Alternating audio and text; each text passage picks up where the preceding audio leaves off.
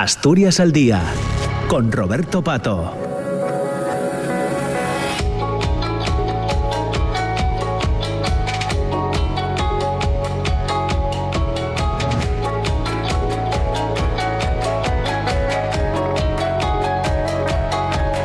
Ya son las 10 de la mañana y 7 minutos, nos hemos puesto al día con el boletín de noticias de las 10 y ahora eh, enganchamos nuevamente con la segunda parte de Asturias al día en este martes 9 de mayo.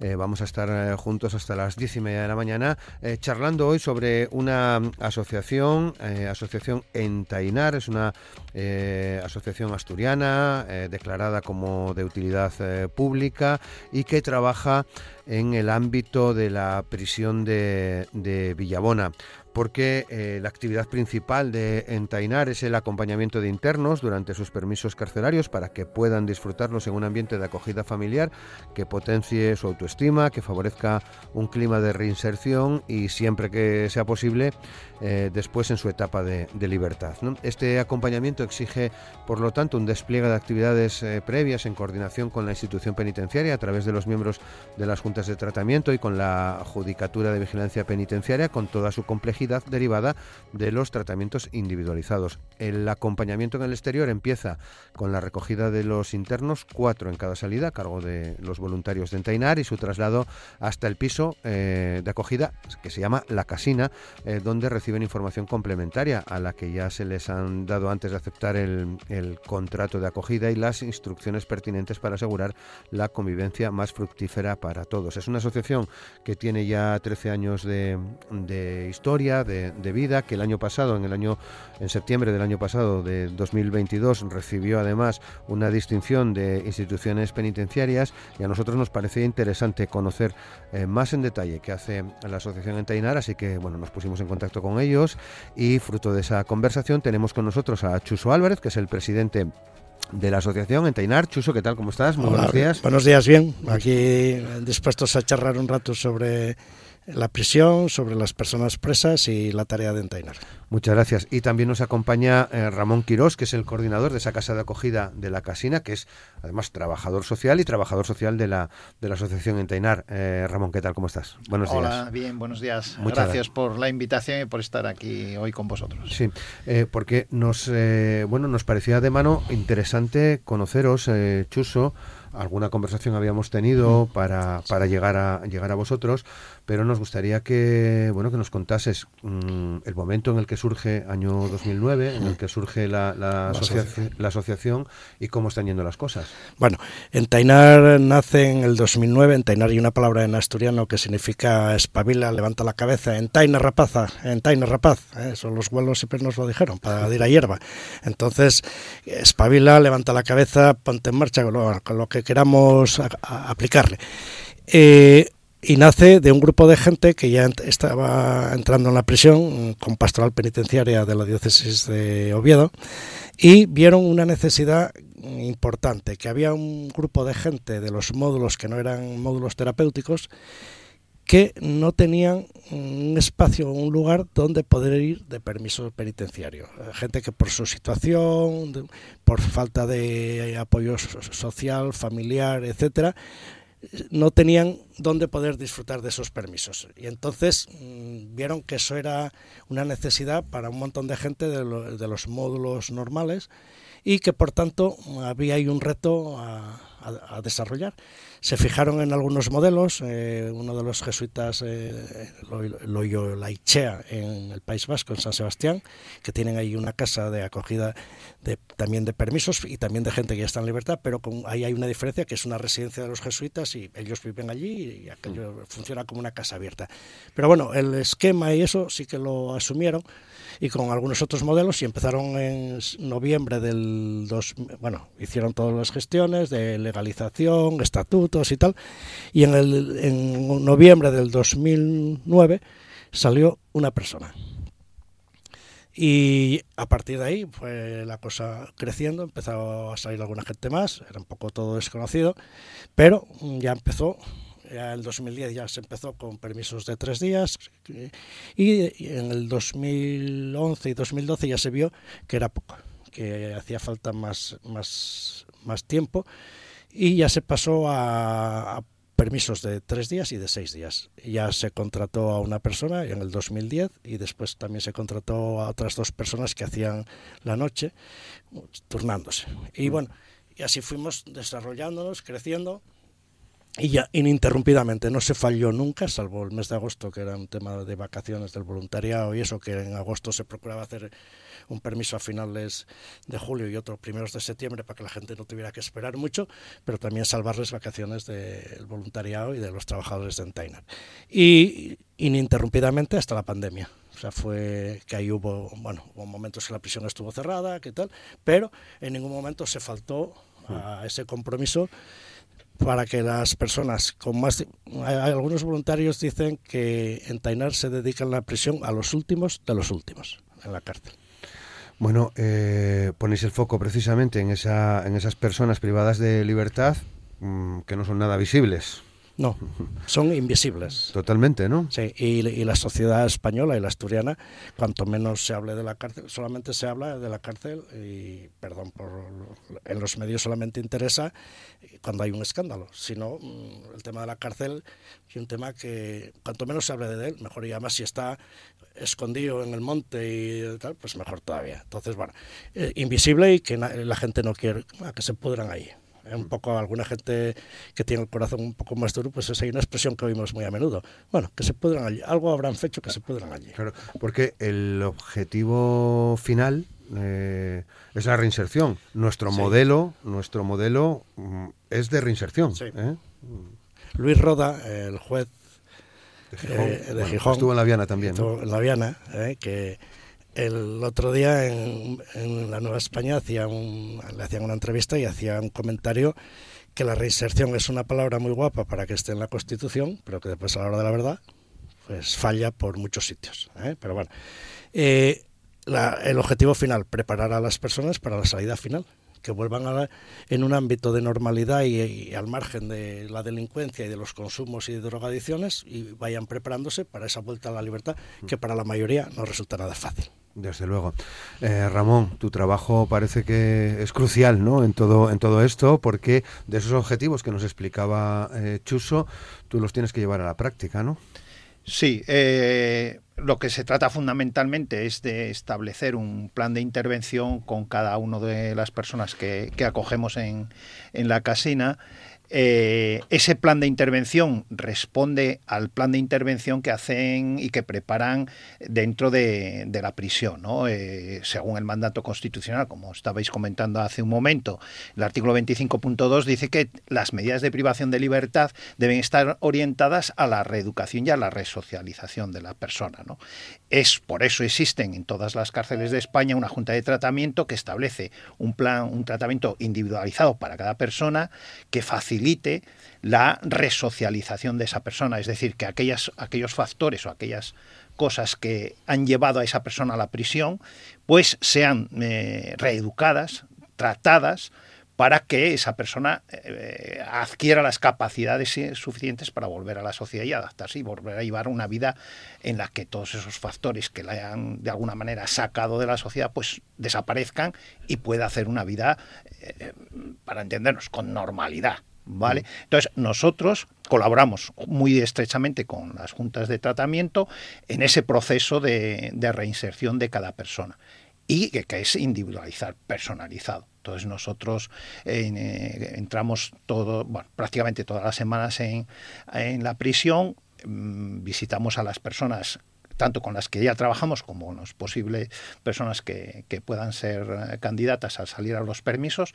Y los permisos ordinarios pues son una pieza clave y fundamental en ese proceso de vuelta a la sociedad. Que tener en cuenta que, a ver, la, la, sociedad o las las condiciones de, de, la prisión pues rompen nuestras relaciones laborales evidentemente porque están recluidos en un espacio determinado también rompen tus relaciones sociales a todos los niveles, incluso las familiares, porque aunque tengas comunicaciones y tal, pues, pues están muy, muy reducidas y limitadas, y por supuesto otros contactos con la, con la sociedad. Entonces, un paso para pasar de ese mundo cerrado y aislado, como decía eh, Chuso, allá en un monte perdido, pues para pasar después a, volver a vivir en libertad es necesario hacer un proceso.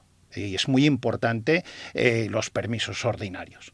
Son seis días que se la, cada acogida nuestra, ellos tienen eh, 36 días al año que distribuidos en seis días que como máximo pueden disfrutar y en esos seis días que están pues con nosotros en, en el piso pues desarrollan una vida también vamos a llamarlo así normal, para entendernos, en la que pues se procura pues trabajar todas estas cosas. Pues si tienen algún tema administrativo, judicial o de bancos o de seguridad social o lo que fuera, pues que lo puedan ir tramitando, que puedan ir eh, recontactando, reconstruyendo sus relaciones con, la familia, con, con, el entorno cuando es posible, evidentemente. Aquí hay después hay que tener en cuenta cada caso personal, evidentemente, cada mm. persona. Por eso, por eso, eh, por eso vais cada semana, ¿no? A, eso, sí, sí, a la cárcel, ¿no? Sí, sí, sí. Y, hay, y evidentemente hay un contacto eh, con instituciones penitenciarias, ¿no? Por eso hablas de candidatos. Sí, eh. sí, sí.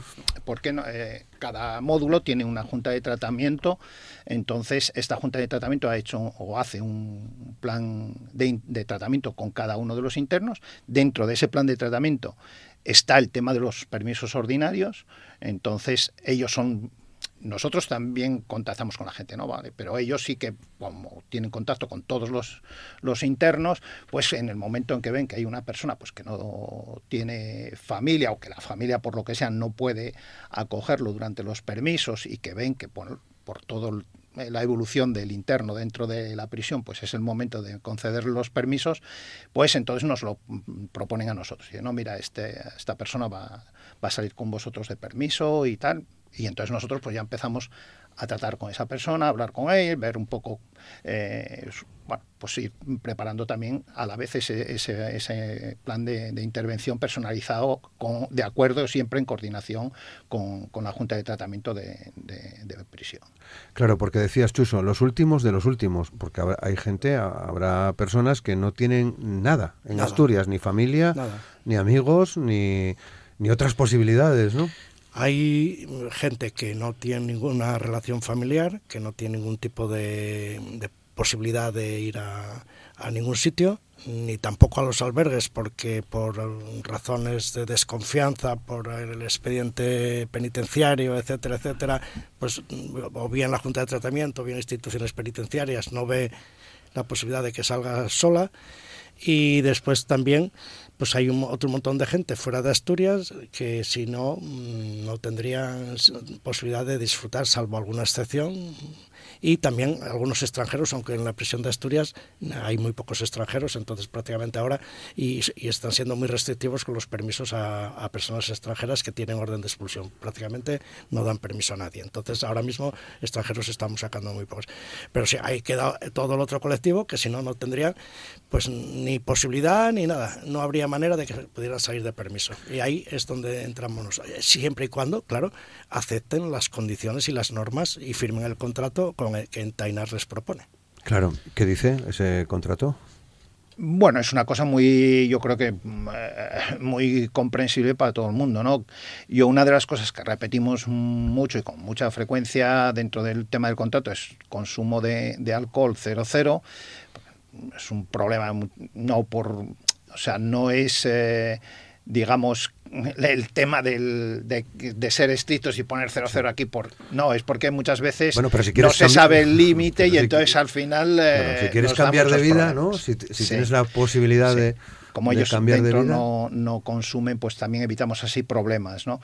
Y, después que esté un poco que esté planificada la, la, salida, Que, se sepa un poco bien todo qué se va a hacer, hacer una, una, agenda y después lo demás es todo, pues bueno, de convivencia, ¿no? Participar en las tareas de la casa, eh, colaborar en, con los demás, mantener un buen ambiente entre todos, eh, en fin, lo, normal, de una, vida normal, con un horario, cuando hay varias gente conviviendo, pues tienes que tener un poco horario para todo, ¿no? Para comidas, cenas, eh, etcétera. Claro, pienso en la mochila de, de, estas personas, en la mochila que llevan, y en el estigma, Ramón, porque... Mm, sí, yo volviendo un poco a esto que comentabais de los últimos, de los últimos, sí que quería hacer un poco más de precisión, porque nosotros, mm, yo creo que en, la cárcel, eh, claro, mm, también hay sus más y sus menos, ¿no? Hay, hay representación, digamos, de toda la población, pero no está igualmente representada toda la población, ¿no? Entonces, sí que es verdad, y yo quiero bueno, dejarlo también constancia, porque se habla mucho y bueno, porque es el, eh, es el tema de que, que, es bueno que es, que es importante también hablar, el tema de las mujeres en la, en la cárcel, que es verdad que son minoría, pero las cárceles, precisamente porque son una minoría muy minoritaria, no está pensada para ellas, ¿no? Nosotros no trabajamos directamente este tema porque bueno, hay otras ONGs que lo trabajan y entonces no eso. Pero sí que quería dejar por lo menos constancia de que sí, es verdad que las cárceles no están pensadas para las mujeres y sí que hay cosas que yo creo que ahí a ese nivel se deberían de trabajar y mejorar.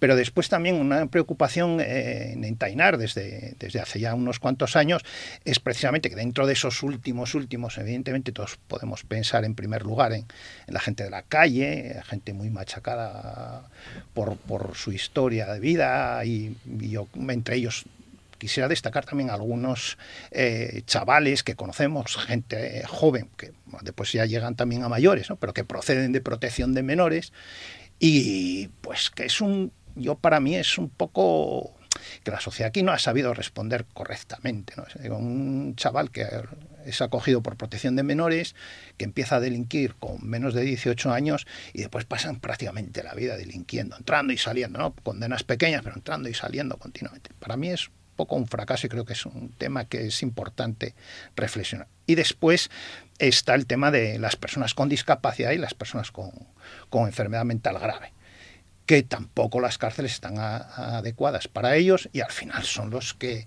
también pues eh, pasan por situaciones muy muy duras muy duras dentro porque evidentemente ya se adaptan mal digamos a la sociedad normal de fuera pues dentro pueden sufrir de todo tipo también de, abusos y de a veces son personas eh, que no se les ha diagnosticado ni la discapacidad ni, ni, la enfermedad mental grave y entonces como no la tienen tampoco diagnosticada mm, la gente tampoco no sé pasa un poco como desapercibido y, y bueno pues yo creo que es un grave problema, ¿no? Y todo el tema de la enfermedad mental ahora está muy, muy eso yo creo que es un tema también importante a estudiar dentro de, la prisión. Bueno, ¿qué necesitáis como asociación, Chuso?